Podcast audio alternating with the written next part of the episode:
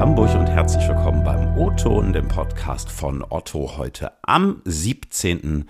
August. Ich bin Ingo Bertram und wir sprechen heute über Internetkriminalität. Keine Sorge, wir sind kein True Crime Podcast geworden. Aber wenn man sich mal so umhört, ne, Stichwort Hackerangriffe, abgegriffene Zahlungsdaten, Identitätsklau, ja, Internetkriminalität nimmt definitiv zu und das von Jahr zu Jahr. Und auch immer das ist eine wichtige Erkenntnis. Es kann eigentlich fast jeden treffen. Ne? Also ältere Nutzer auf dem Land halt ebenso wie werdende Mütter in Hamburg-Eimsbüttel zum Beispiel. Also grundsätzlich gilt, Achtsamkeit ist gut, aber Sicherheit ist besser. Und deshalb investieren viele Unternehmen in Sicherheit und rüsten da auf und das nicht nur zum Schutze der Kundinnen, sondern eben auch zum eigenen Schutz.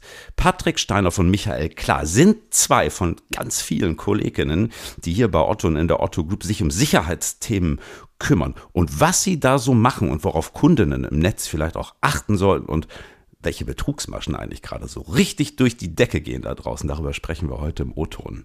Moin, ihr zwei. Moin, hallo. Guten Morgen. Schön dabei zu sein. Danke für die Einladung. Patrick, du bist Online-Brand Protection Manager. Klingt jetzt erstmal ziemlich aufwendig. Und Michael, du äh, verantwortest das Thema in deinem Bereich bei, bei Digital and Consulting. Mögt ihr vielleicht einmal kurz erklären, äh, Michael, du vielleicht zuerst, Digital and Consulting hat für mich jetzt erstmal noch gar nichts mit Sicherheit zu tun. Was macht denn ihr da? Ähm, vollkommen richtig, ähm, Ingo. Am Ende ist es so, dass Digital and Consulting ein äh, Professional Service Provider für die Otto Group ist. Das heißt, wir helfen den Konzerngesellschaften bei verschiedenen Themen. Das kann äh, in der Strategieentwicklung sein, kann aber auch bis hin in die Entwicklung und den Betrieb von Technologielösungen gehen. Und am Ende reden wir heute genau über eine von diesen Lösungen. Wir liefern für die Konzerngesellschaften, ähm, äh, ich sag mal, Sicherheitslösungen, die von Patrick betrieben werden. Und Patrick, du bist dann quasi sowas wie unser Sicherheitsdienst? Ja, also Sicherheitsdienst, das ist natürlich immer sehr breit gestreut. Also wie du es ja schon gesagt hast, äh, das Thema Internetkriminalität, äh, wo fängt man da an und wo hört man da auf? Ne? Also ich bediene natürlich meinen Teil dazu, aber da, aber da habt ihr auch zum Beispiel Schnittstellen zur IT-Security halt, ne? die dann wiederum ihren Teil dazu beitragen. Also je nachdem, wie man das definiert, aber wir sind sicherlich ein Hund, den Otto hat, um sich halt abzuschützen. Ne? In der Vorbereitung bin ich über ein, eine Betrugsmasche gestolpert, die ich eigentlich recht spannend fand, zumal ich ehrlich gesagt noch gar nicht so viel von ihr gehört hatte. Stichwort Fake-Shops. Das screent ihr ja auch das Netz. Äh, Patrick, magst du vielleicht mal so ein bisschen erklären, was genau ist ein Fake-Shop und wie, wie muss man sich das vorstellen? Also großenteils oder grundsätzlich kann man da eigentlich so alle Formen des Identitätsdiebstahls ne, rund um Otto halt zusammenfassen. Und Otto ist jetzt zum Beispiel anders als andere Konzernfirmen, wie die zum Beispiel Fashion-Produkte halt anbieten. Ne? Da gibt es natürlich auch immer wieder perfekte Nachbildung dieser jeweiligen Webshops, damit der Kunden darauf reinfallen.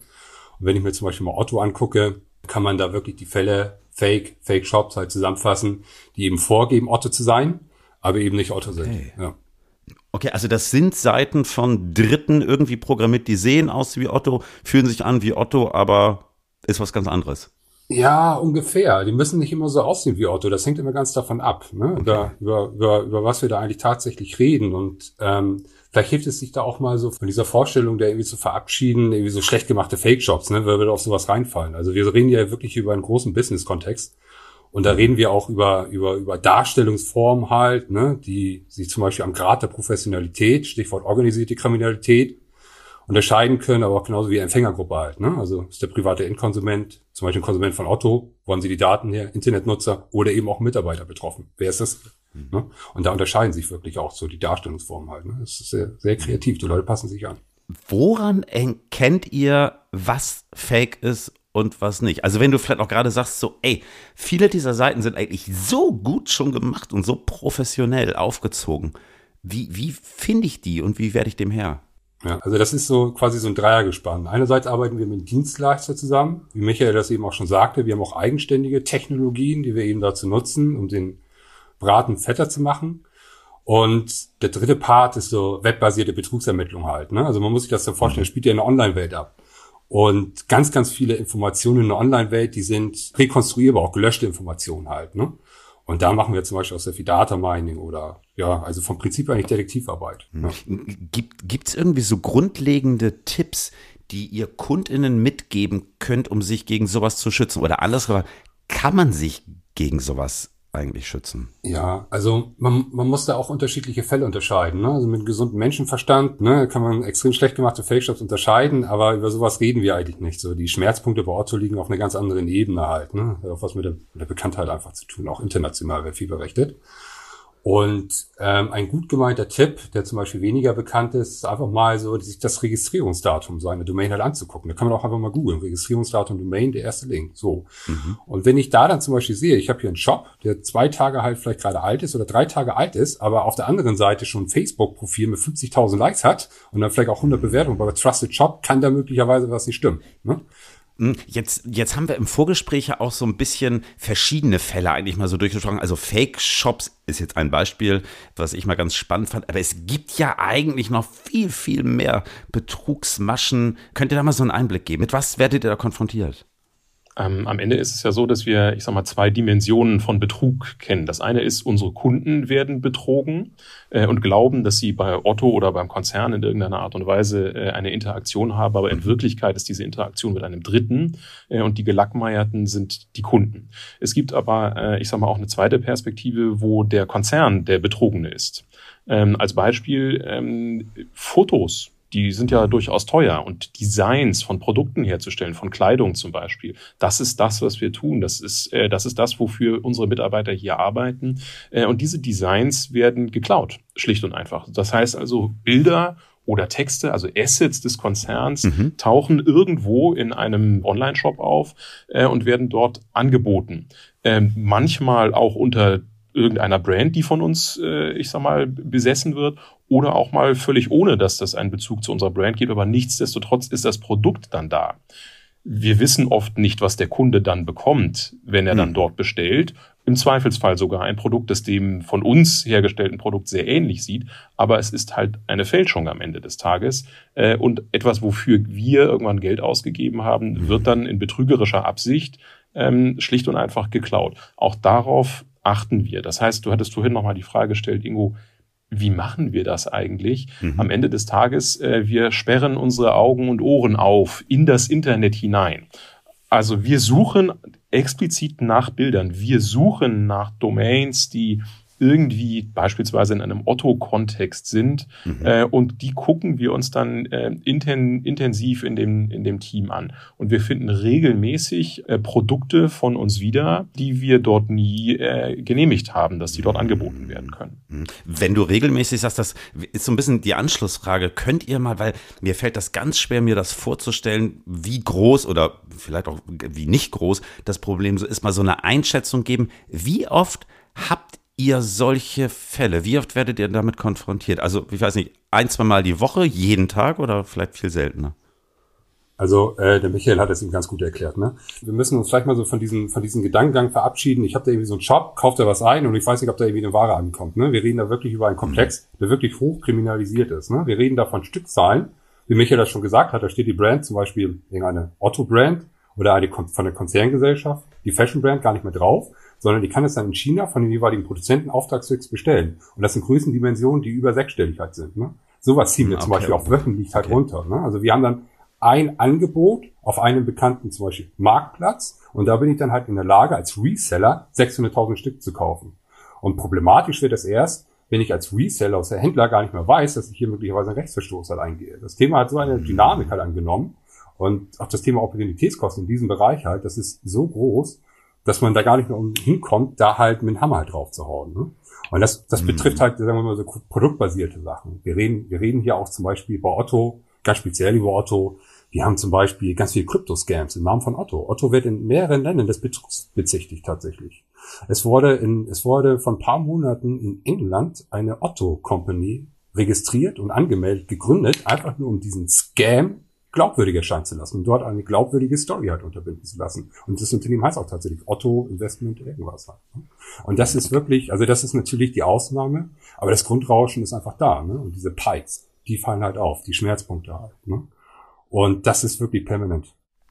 Ich meine, aber da unterhalten wir uns ja am Ende auch über, naja, wahrscheinlich dann internationale Kriminalität, so wie ich das raushöre, in großer Größenordnung. Also ich meine, da werden ja alleine ein Michael und ein Patrick dann auch nicht mehr weiterkommen. Also wie muss ich mir das vorstellen? Seid ihr dann irgendwie eng verdrahtet mit keine Ahnung, Behörden wie dem LKA oder auch mit, mit Interpol? Also wir sind sehr, sehr gut verzahnt mit sehr, sehr vielen KollegInnen. Wir kriegen, wir arbeiten zum Beispiel mit dem Relations Center zusammen, wir arbeiten mit dem Team aus Marketing, Social Media zusammen, wir arbeiten aber auch mit IT Security zusammen, im Bereich des Identitätsdiebstahls, bei Fake Domains. Ne? Und das Thema LKA, das bedient vor allem so die Fraud Investigation von Otto, wenn es um Intäter halt geht. Ne? Und bei einige Fälle ist ganz besonders ein Fall, der ist eben so stark eskaliert, dass, dass diese, dass diese Möglichkeit besteht, quasi da mal ein bisschen weiter auf den Zahn zu fühlen halt. Ne? Also es ist halt von und bis, es hängt immer vom Fall ab tatsächlich. Ne? Man muss sich das halt so vorstellen, diese ganzen Cyberkriminellen, die suchen sich natürlich Provider aus, von denen sie wissen, dass ihr Betrug möglichst lange online bleibt. Ne? Wenn es anders wäre, könnte man sich die Frage stellen, warum so ganze Streaming-Seiten, illegale Streaming-Seiten online sind. Die sind sicherlich nicht online, weil die Rechteinhaber nicht wissen, dass sie da sind. Ne? Das ist, das ist alles okay. abgesprochen halt. Ne? Das ist einfach so. Ja. Wo, wo sind da Grenzen? Also gerade wenn du auch sagst, ich finde das Beispiel mit illegalen Streaming-Plattformen ist ganz gut. Also wie werde ich dem her? Also oder, oder anders gefragt, hm, wo wird es quasi für euch vielleicht auch so groß, dass ihr sagen könnt oder müsst, kommen wir nicht gegen an? Oder gibt es das nicht?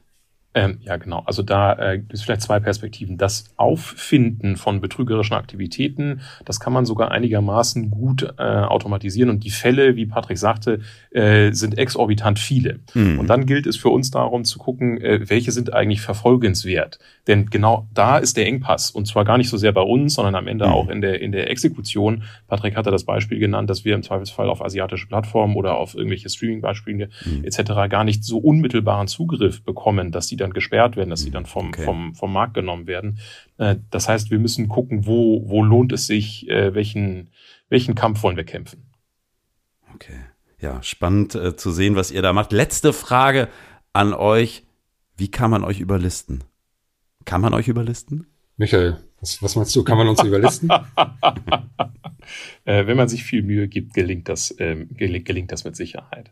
Äh, nichtsdestotrotz, also mir ist nochmal wichtig, den Rahmen festzustellen. Tatsächlich ist es so, dass äh, Ingo, Internetkriminalität ist relativ leichtgewichtig zu machen äh, und ist inzwischen ziemlich professionell. Also da ist äh, ein Geschäftsmodell draus entstanden und demzufolge, ja, das nimmt definitiv zu. Äh, und was wir tun, ist, äh, ich sag mal, schon mit äh, Kanonen auch dagegen angehen. Also wir mhm. bauen hier eine gewisse Expertise auf und wir bauen hier Systeme auf, dass wir das identifiziert bekommen, dass es also nicht an uns vorbeigeht. Mhm. Ähm, das ist, das ist wichtig in unserem eigenen Interesse. Wir hatten darüber gesprochen, dass Otto betrogen wird, aber natürlich auch im Interesse der Kunden, damit die nicht in unserem Namen betrogen werden. Mhm. Äh, das ist ja beides wahnsinnig wichtig für uns und dafür haben wir Verantwortung.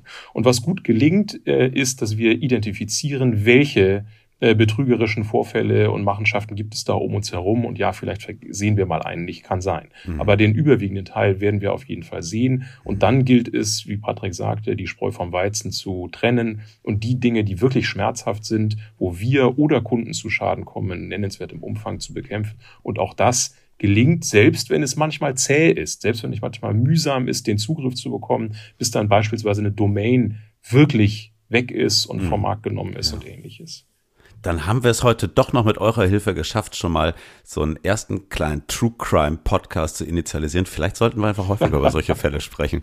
Hat mir auf jeden Fall Freude gemacht. Vielen Dank für den Einblick, ihr zwei. Dankeschön. Wir, wir, wir danken euch für die Einladung auf jeden Fall. Dankeschön.